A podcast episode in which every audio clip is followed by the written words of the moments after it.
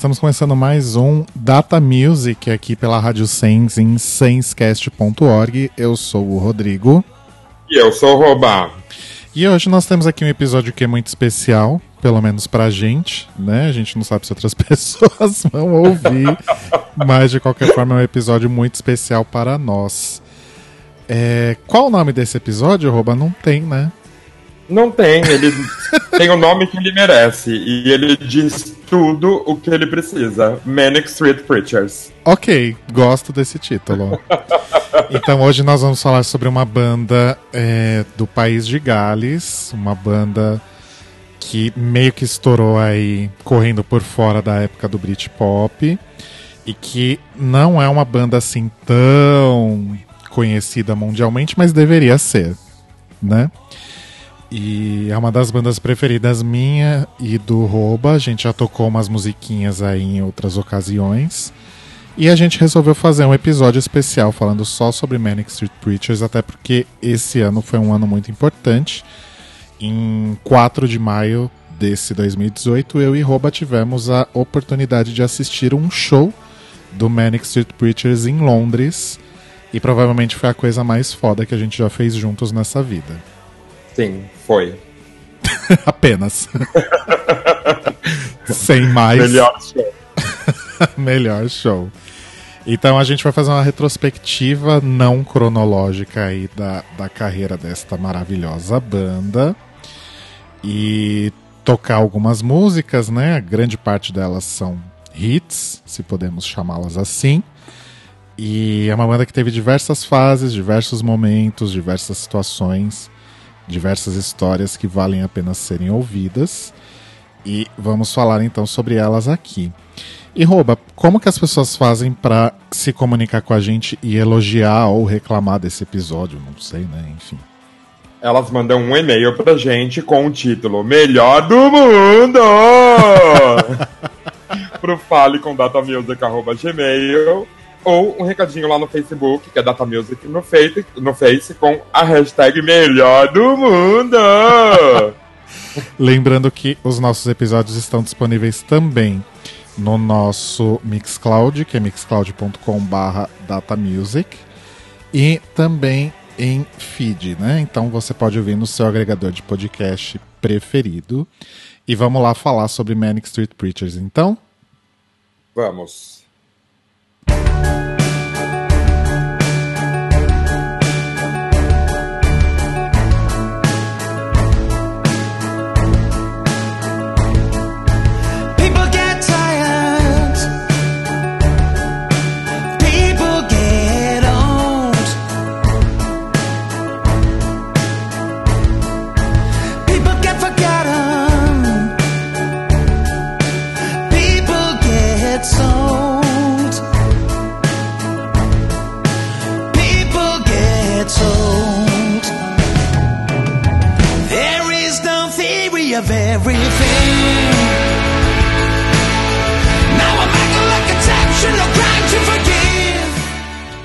Então, Manic Street Preachers é uma banda que foi formada em 1986 em Blackwood, no país de Gales, né? Um daqueles países do Reino Unido que ninguém sabe o nome, ninguém conhece. Pelos primos James Dean Bradfield, que é o guitarrista da banda, e Sean Moore, que é o baterista, e pelo amigo de escola deles, o Nicholas Allen Jones, mais conhecido pela alcunha de Nick Wire que começou como, como guitarrista e depois se tornou o baixista oficial aí da banda. Em 1988, depois do lançamento do single Suicide Alley, o guitarrista e letrista Richie Edwards, também conhecido na época como Richie James, se juntou à banda. No início, o estilo deles tinha essa veia pós-punk, hard rock e pós-grunge, até 1995, quando o Richie Edwards desapareceu em circunstâncias misteriosas. Em 96, a banda é, resolveu se manter aí como um trio e começou sua escalada ao sucesso, lançando o álbum Everything Must Go, com uma sonoridade que se com começava a se tornar um pouco mais acessível. E, apesar de despontar no cenário aí em meio à explosão do Britpop, a banda nunca se identificou propriamente com o movimento e manteve seu alcance um pouco mais restrito aí à Europa, em particular ao Reino Unido. E como a gente não é muito fã de ordem cronológica, né, já deu para perceber, a gente vai começar falando sobre os Manics dos anos 2010 e sua recente escalada tardia ao rock de arena como o Rodrigo gosta de chamar. Exato. Essa coisa de todo mundo uou, é muito arena. Ai, tão lindo. em 2010, sobre o lançamento do disco Postcards for a Young Man, o James disse em entrevista à New Music Express essa, é, esse é para alcançar o topo das paradas do rádio. A banda continua nessa pegada nos três álbuns seguintes, o Rewind the Film, de 2013, o Futurology, de 2014, e Resistance is, Resistance is Futile. Eu sempre me cago pra falar o nome desse Eu disco. Eu também. Que é desse ano agora, de 2018. É, nesse meio tempo, em 2016, lançaram uma música para uma seleção de futebol do país de Gales, na, na época da Copa da UEFA, chamada Together Stronger, Come on Wales que a gente particularmente acha cutre e a epítome do rock de arena. É bizarro. Essa música é muito cutre. Ela tava aqui para rodar de música de fundo, mas ainda bem que não vai dar tempo. Isso. Enfim, a gente vai ouvir quatro músicas aí desses quatro discos, né, dos anos 2010. E percebam bem aí essa essa essa vibe, né, essa pegada do rock arena, com um refrãozinho, com um wow, wow, wow, com as pessoas fazendo coro, né? Que, enfim, é bem coisa de banda que já tá chegando aí aos 30 anos de carreira. Mas ainda assim é muito bom. Sim. Ah, todo mundo canta junto, gente. É uma grande família, eu acho. todo mundo se abraça e faz. Exato. É bem brega. Vai... Vamos então começar com It's Not War, Just the End of Love. Vamos lá. Data Music.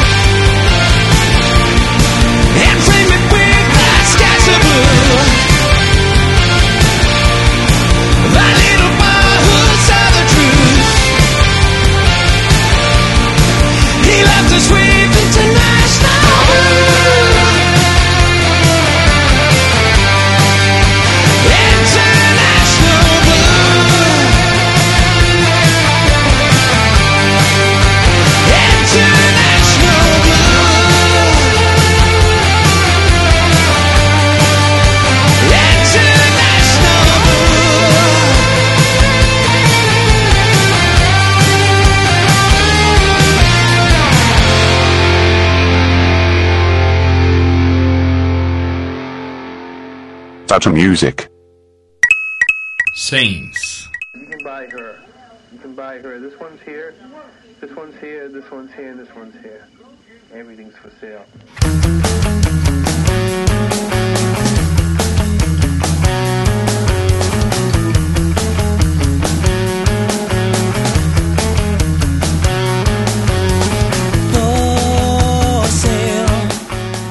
Então a gente ouviu aí nesse primeiro bloco de Vamos Juntos no Refrão, a gente ouviu It's Not War, Just the End of Love, que é do álbum Postcards from a Young Man, uh, Show Me the Wonder, que é do álbum Rewind the Film, de 2013, Walk Me to the Bridge, que é do Futurology, que é praticamente uma música do Van Halen, Sim. E depois uh, International Blue, que é desse último disco aí, primeiro single desse disco aí de 2018, o Resistance is Futile. Então agora a gente vai falar um pouquinho do Richie Edwards. Ele é uma das figuras mais míticas do rock and roll. Graduado em história, em história política, ele se juntou ao Manix primeiro como motorista e roadie e logo assumiu o papel de letrista, porta-voz da banda nas entrevistas e designer gráfico, guitarrista, entre aspas. Ele não sabia tocar direito. Nos discos, o James gravava todas as guitarras e nos shows o amplificador do Richie estava sempre no volume mínimo ou desligado. Truque. É, truqueiríssima. Apesar da falta de talento musical, ele era um poeta e escreveu as melhores letras da banda até hoje. O disco The Holy Bible, melhor do mundo! Melhor disco! de 1994, é marcado como o primeiro grande marco do Manic, o mais punk rock de todos e 95% das letras são do Richie. É, ele aborda desde imperialismo norte-americano, holocausto nazista, anorexia nervosa e automutilação. Nas entrevistas, ele falava abertamente sobre seus problemas psicológicos e como a automutilação o ajudava a superar as dores da sua existência. Que profundo. Em, 90...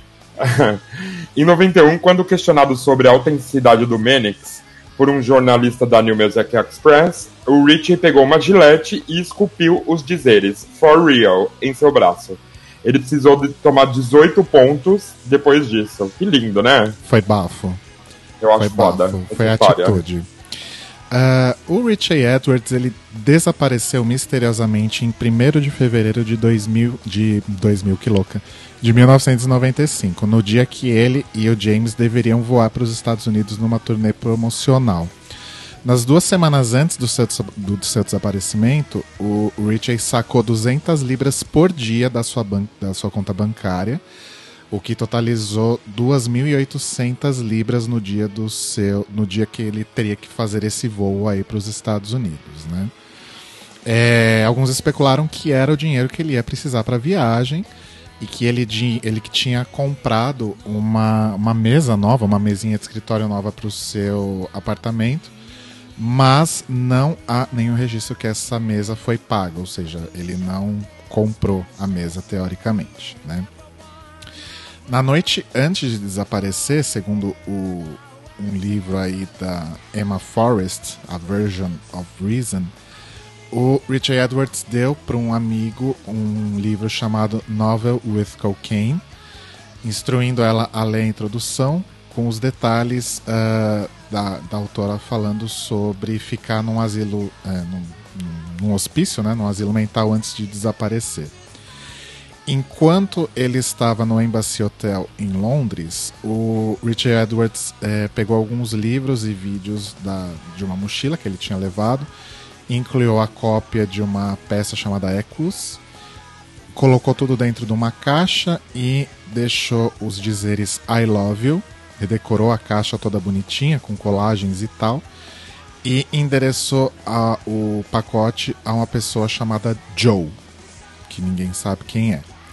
Na manhã seguinte, ele pegou sua carteira, chaves do carro, o Prozac que ele tomava e seu passaporte, saiu do hotel às 7 horas da manhã, deixou algumas coisas na, no hotel, como, o, como a sua mala, por exemplo, e voltou para o seu apartamento em Cardiff. Nas duas semanas seguintes, ele teria sido aí localizado em alguns uh, lugares do, da, da região, incluindo a estação de ônibus de Newport, né, que fãs viram ele lá, que supostamente não sabiam que ele estava desaparecido. Uh, e no dia 7 de fevereiro, um taxista disse que supostamente teria pego ele no King's Hotel, dirigido com ele pelos arredores, inclusive a cidade natal dele, Blackwood. E depois é, o Rich chegou inclusive a perguntar se ele poderia deitar um pouquinho no banco de trás. E aí depois o taxista deixou ele numa, numa estação de trem. E aí, em 14 de fevereiro o... acharam, aparentemente, pelo que eu entendi aqui, um parking ticket, né? um, um comprovante de estacionamento e no dia 17 de fevereiro, o carro do Richie teria sido declarado como abandonado. Né? O Richie teria largado o carro dele lá. Esse estacionamento ficava perto de um local da Severn Bridge, que é conhecido como um local onde as pessoas costumam ir para se suicidar. E aí as pessoas começaram a especular então que Richie teria então pulado da ponte, né?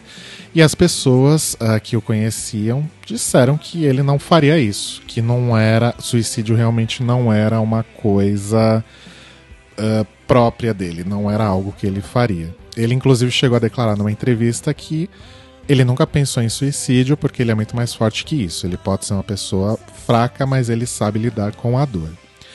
E aí, desde o seu desaparecimento, então, em fevereiro de 95, Muitas pessoas disseram tê-lo visto na Índia, em Goa, em lugares muito bizarros, que é geralmente o que as pessoas fazem, né? Quando as pessoas desaparecem ou morrem em circunstâncias misteriosas, costumam dizer que viram as pessoas por aí nos lugares, sendo que não viram porra nenhuma, né? Ah, a família do, do Richie poderia ter declarado ele como morto desde 2002, que acho que é mais ou menos o prazo. Tem um prazo X aí para declarar pessoas desaparecidas como mortas, né? Mas eles escolheram não e mantiveram aí seu status como pessoa desaparecida até 23 de novembro de 2008, quando ele oficialmente se tornou aí declarado como presumed dead, ou seja, provavelmente morto. No ano seguinte, o Mannix lançou Journal for, Pra- for Plague Lovers, que é uma espécie de sequência do Holy Bible, com letras construídas a partir de trechos de poemas e escritos e letras deixadas pelo Richie em um diário, que teria sido deixado aí aos cuidados da banda. E é importante lembrar que eu não tenho certeza se até hoje, apesar do que eu escrevi aqui, mas pelo menos até ele ser declarado como morto, o Mannix pagava a família do Richie pelos royalties de músicas com letras suas. Eu creio que talvez eles tenham mantido isso até hoje. Ah, eu também acho. Que é super justo, né? Sim, claro, era dele. Então a gente vai ouvir aí nesse bloco a nossa homenagem ao, ao desaparecido, talvez morto, Richie Edwards, com músicas do Mannix que ele escreveu a letra. Dua- é, uma delas é do Journal for Plague Lovers, duas são do The Holy Bible e uma é do Everything Must Go, que é o álbum é, lançado imediatamente após o sumiço dele e que ainda tinha algumas letras com algumas músicas com letras dele. A gente começa então com Peeled Apples. Vamos lá. Dr. Music. You know so little about me. What if I turn into a werewolf or something?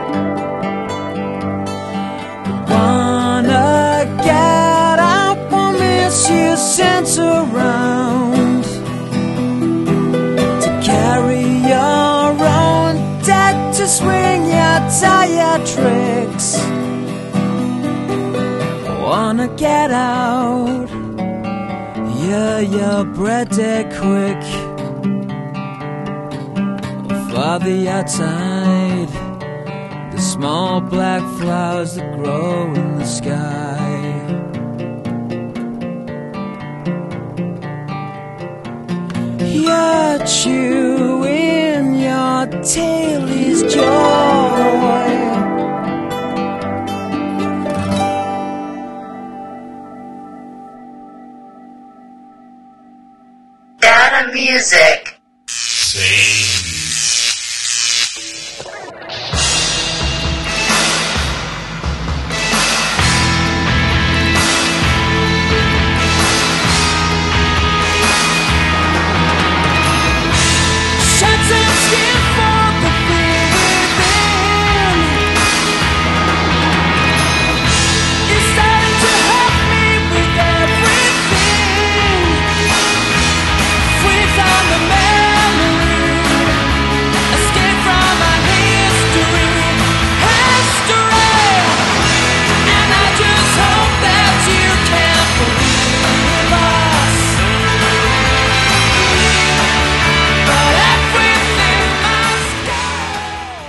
Então a gente ouviu aí a primeira música do bloco, que foi Pill Apples, que é do Journal for Plague Lovers.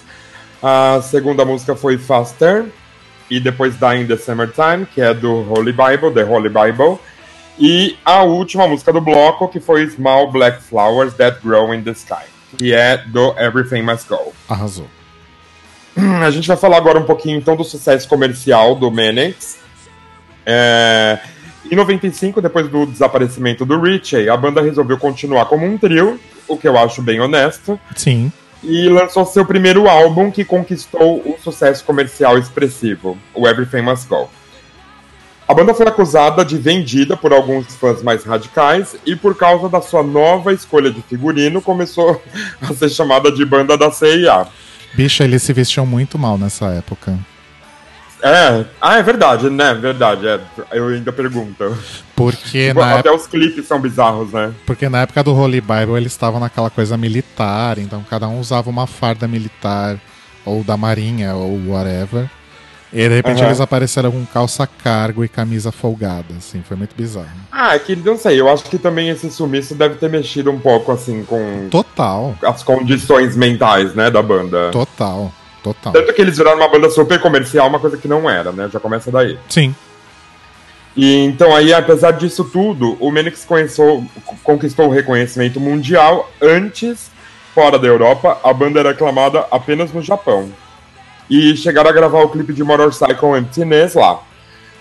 Contudo, o Manix explodiu ao mesmo tempo em que o Britpop e as bandas como Blur, Oasis, Coldplay e tinham um apelo comercial maior.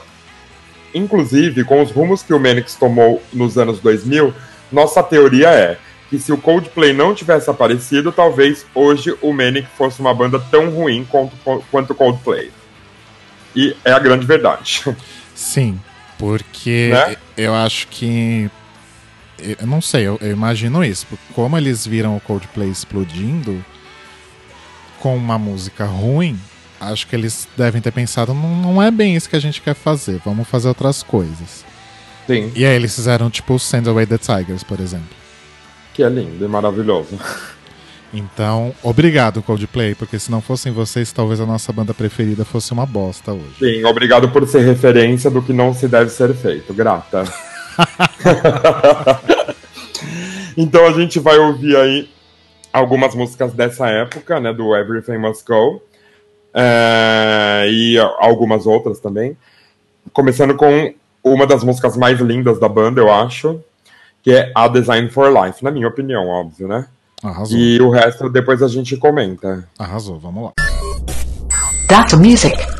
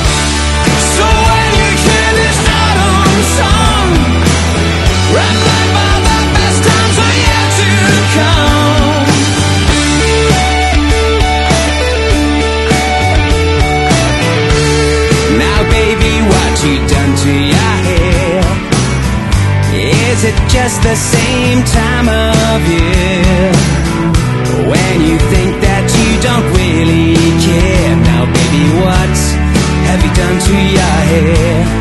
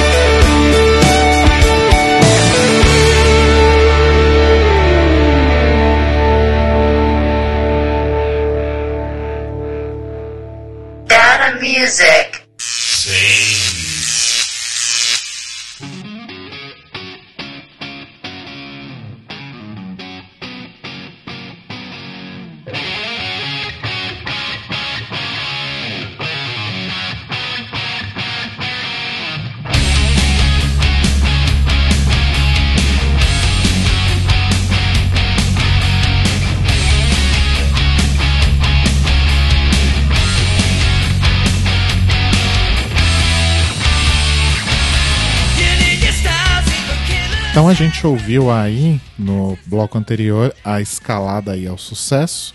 Ouvimos a Design for Life, que é do Everything Must Go, de 95. O If You Tolerate This, Your Children Will Be Next, que é acho que um dos grandes hits deles até hoje, né? De 98, do, Sim. do This Is My Tru- Truth, Tell Me Yours. Que é o álbum mais Coldplay deles, talvez. É verdade. é verdade. Depois a gente ouviu Ocean Spray, que é do Know Your Enemy, de 2001, e Autumn Song Maravilhosa, que é do Send Away the Tigers, de 2007. Sim. Música linda da porra. Tem uma historinha de Ocean Spray que você me contou uma vez? Sim, Ocean Spray foi escrita, é uma das únicas letras de músicas do Manix escrita pelo James, né? Porque as primeiras eram ou do Richie ou parceria do Richie com o Nick, e aí depois o Nick passou a compor tudo. Mas Ocean Spray é uma das únicas compostas pelo James, que é pra mãe dele, eh, que ela tava morrendo de câncer. E Ocean Spray é um, é um suquinho, né? Um, um suquinho de embalagem longa-vida que tem na Europa. Ruim pra caralho. Sério? É muito ruim? É, muito demais. Eu não tomei quando eu tive por aí, na Eu Europa. tomei em Amsterdã, acho. E aí, ah, Ocean Spray era tipo uma das únicas coisas que a mãe dele conseguia tomar, ou que ela gostava, algo assim, na época. E na música o, o, o James fala: por favor, continue acordada para que a gente possa depois tomar um Ocean Spray. Então é, é bem triste, porque realmente foi uma música que ele fez quando a mãe dele tava quase morrendo. É bem triste. Uhum. E é uma música linda, né? Sim, linda demais. E tem até um, um, um solinho de trompete na música que quem. Tem várias músicas do Manix, inclusive, que tem esses solinhos de trompete, que quem toca é o Sean, o baterista. Porque ele é Uhum. músico de, ele é o único do- deles que é um músico de formação clássica, então ele toca trompete e outros instrumentos de sopro também. Bom, falando aí, voltando pra trás pra falar sobre as origens, né?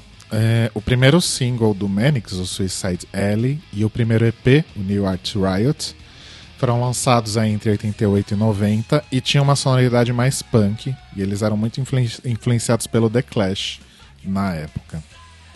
Já o primeiro álbum, full álbum deles, o Generation Terrorists, ele já foi lançado em 92 e era mais calcado no hard rock. E o seguinte, o Gold Against the Soul de 93, já era um pouco mais aí dessa aura grunge, né? Que estava dominando o mundo na época. A banda tinha uma atitude bastante particular em relação à mídia durante a promoção do, do primeiro disco. Eles tinham uma atitude bem blasé, irônica ou agressiva com os repórteres. Performances explosivas nos programas de música com direito a destruir os, os instrumentos. E uma presunção talvez um pouco ensaiada. Eles costumavam dizer no manifesto original que o seu objetivo era que o Generation Terrorists vendesse mais que o Appetite for Destruction do Guns N' Roses. E aí então a banda acabaria. Claro que isso não aconteceu, eles mudaram aí o, o discurso, mas o fato é que o Generation Terrorists fez um grande sucesso e foi um disco que teve seis singles e seis videoclipes lançados, olha só. Sim. E é um puta disco, né? Geralmente os primeiros álbuns de bandas costumam ser aquela coisa meio qualquer coisa, né? Tipo de começo, meio que sem saber Aham. o que fazer, mas eles já chegaram bem diretos ao ponto mesmo. Sim. E nesse bloco, então, a gente vai ouvir aí algumas músicas, duas do, do, do Generation Terrorist. É só duas, né? O, a primeira é New Art. Não, mentira, desculpa, falei bosta. A primeira é do, sing, do, do, do EP, a New Art Riot. Isso. E as demais a gente vai comentar, então, quando voltarmos do bloco. Arrasou. Vamos lá então. Vamos. Data Music.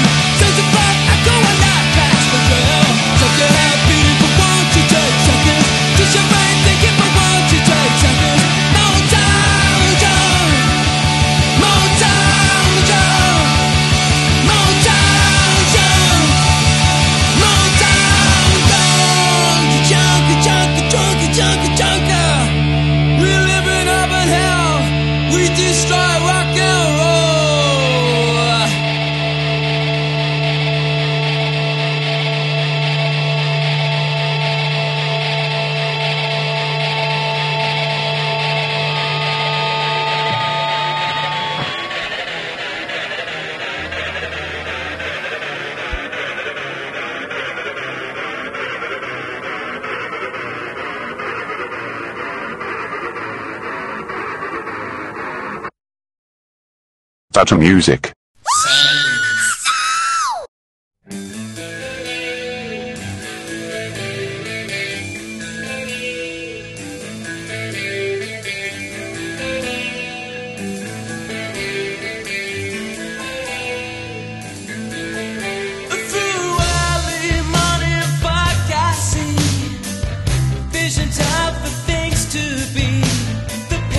Então a gente ouviu aí nesse bloco a primeira música, que é do EP, New Art Riot.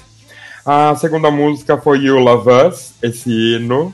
É um hino. do Generation Terrorist, um hino. La Tristesse Durera, que é do Gold Against the Soul. Isso. E Motown Junk, que é um single. Isso, foi lançado um pouquinho antes aí do, do Generation Terrorists também. Aliás, o Manix sempre teve essa produção prolífica de coisas, né? Além dos discos, os lados B de single eram constituídos de material inédito, às vezes tinha mais de uma música, os chamados maxi singles, né?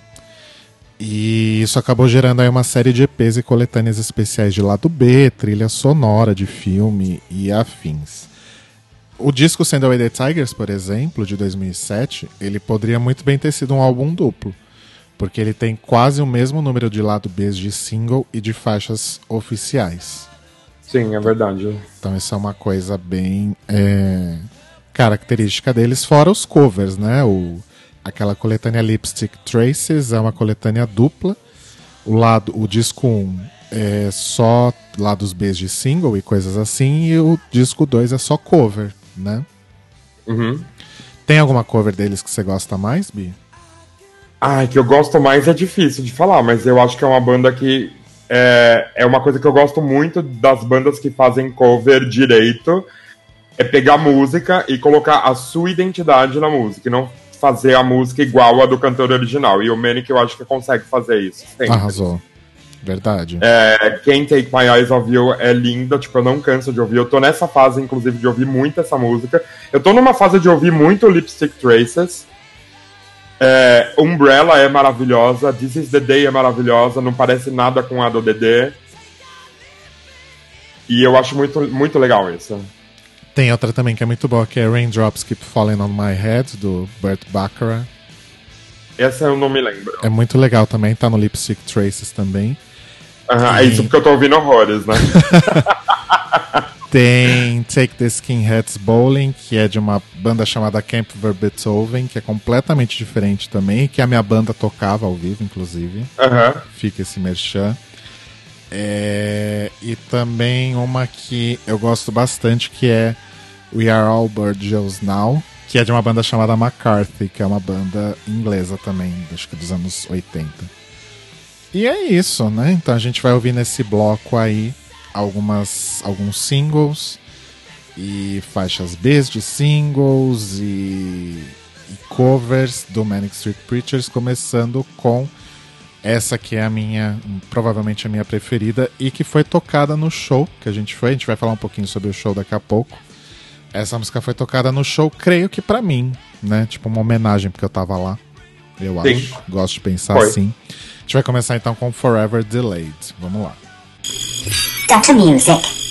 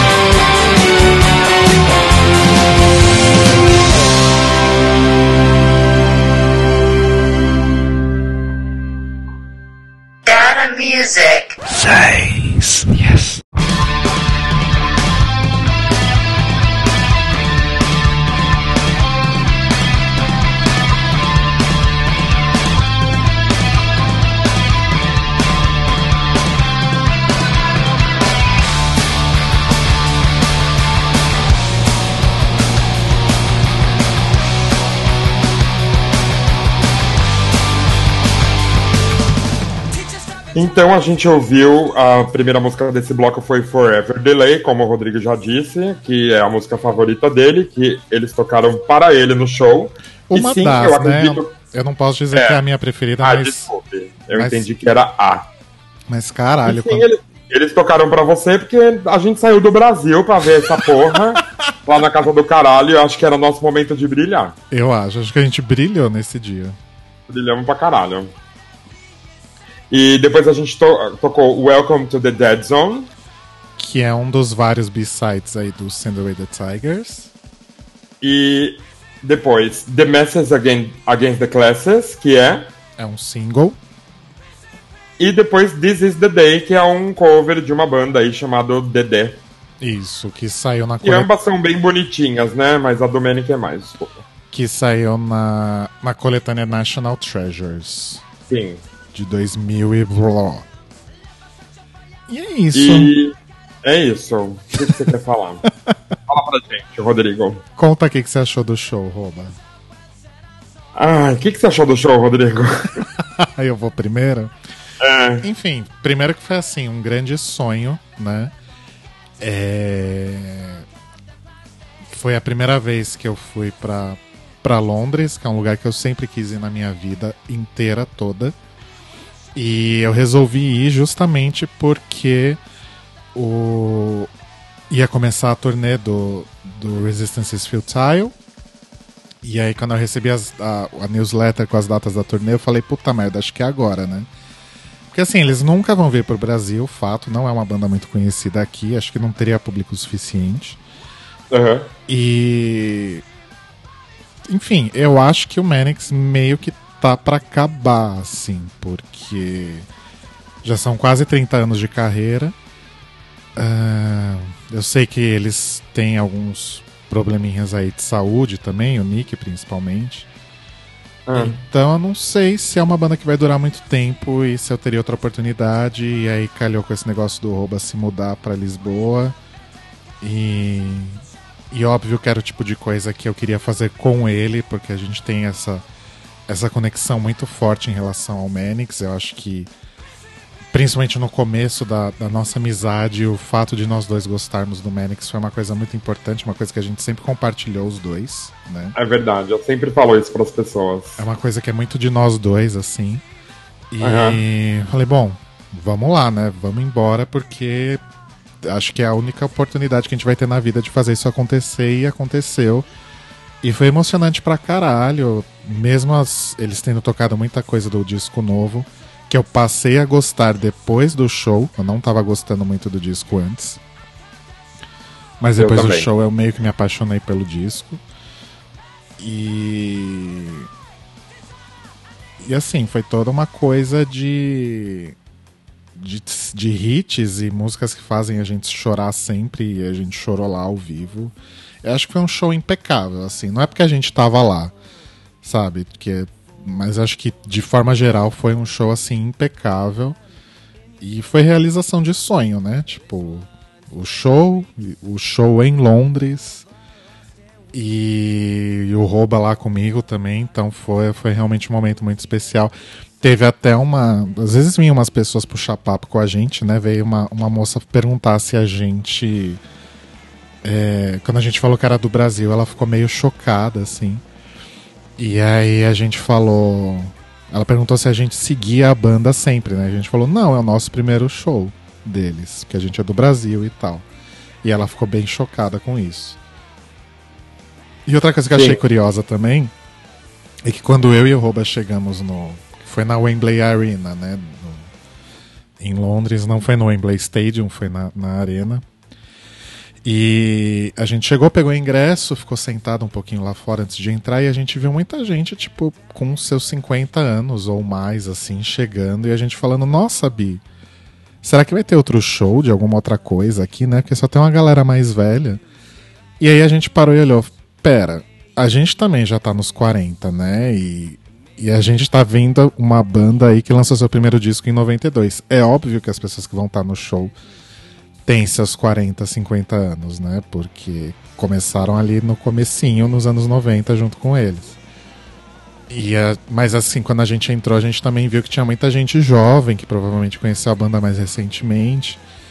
E a gente viu uma tradição que a gente sempre via em shows em DVD, esse tipo de coisa, que eram garotas usando roupas parecidas com as que o, o Richie e o Nick usavam no começo da carreira.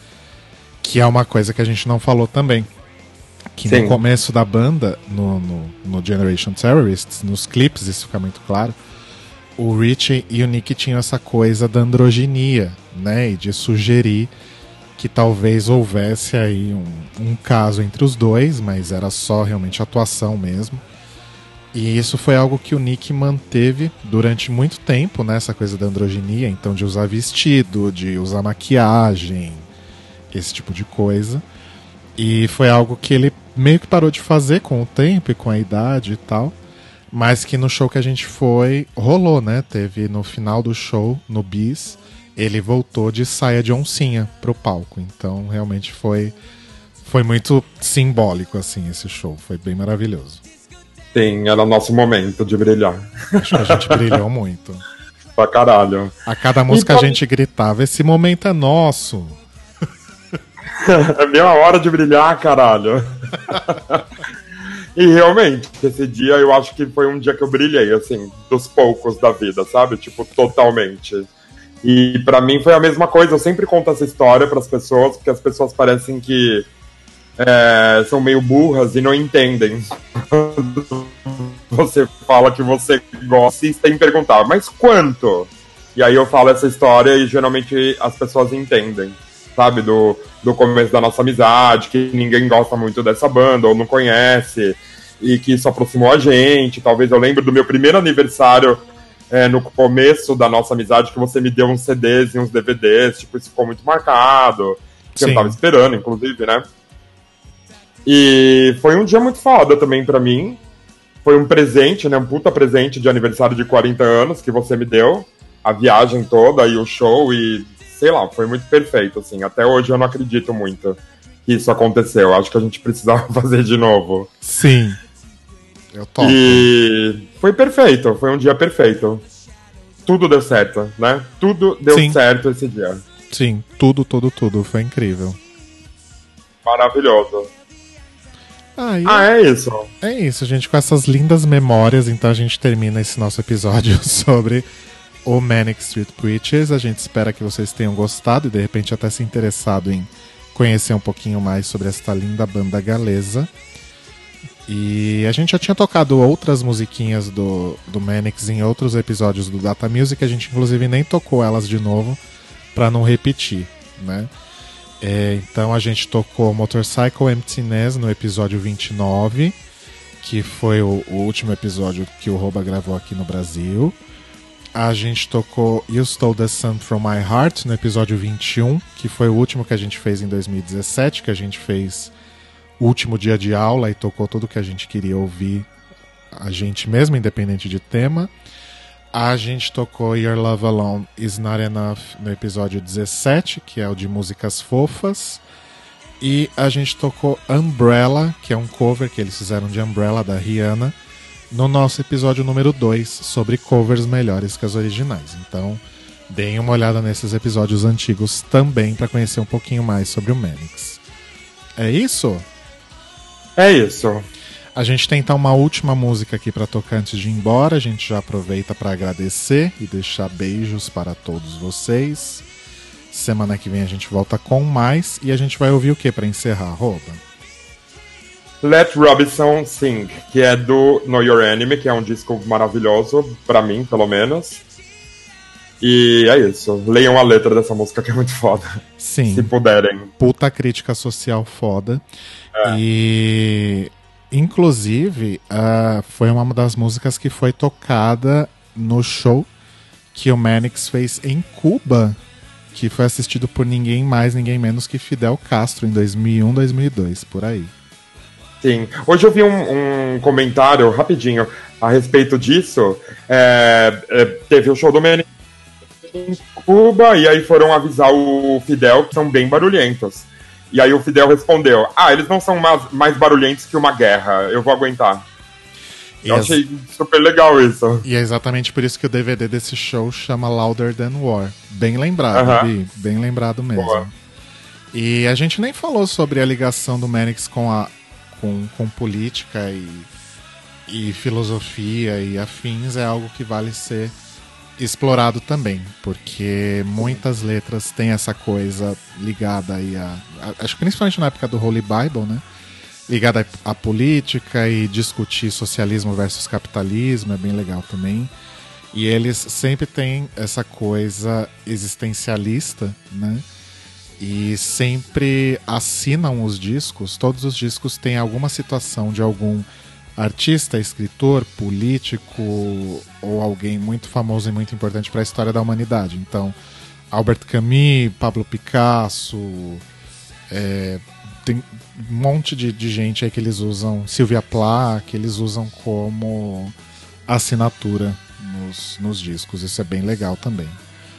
A gente falou mais no final do que no resto do programa todo, mas tá tudo bem, é o nosso jeitinho. Vamos finalizar então aí com Let Robinson Sing. A gente volta em breve com mais um episódio que a gente não sabe ainda o que, que é. Arrasou. E beijo para todo mundo. Beijos, Mouris. Beijos.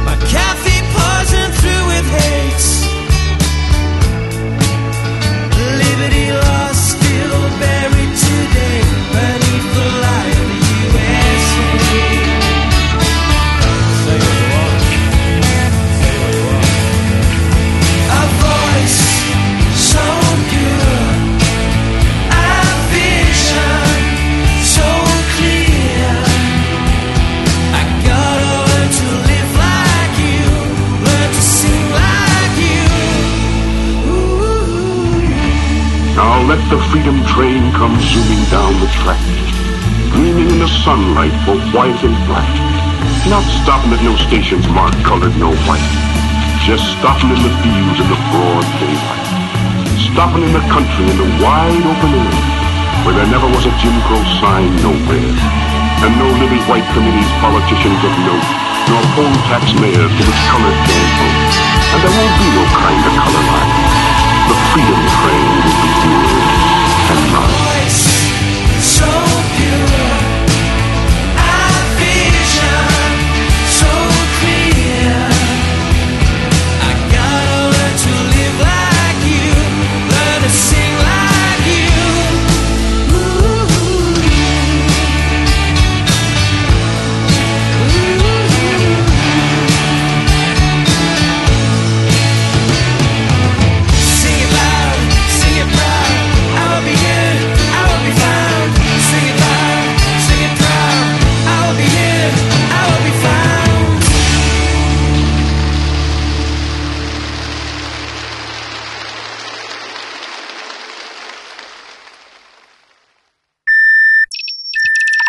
Dr. Music.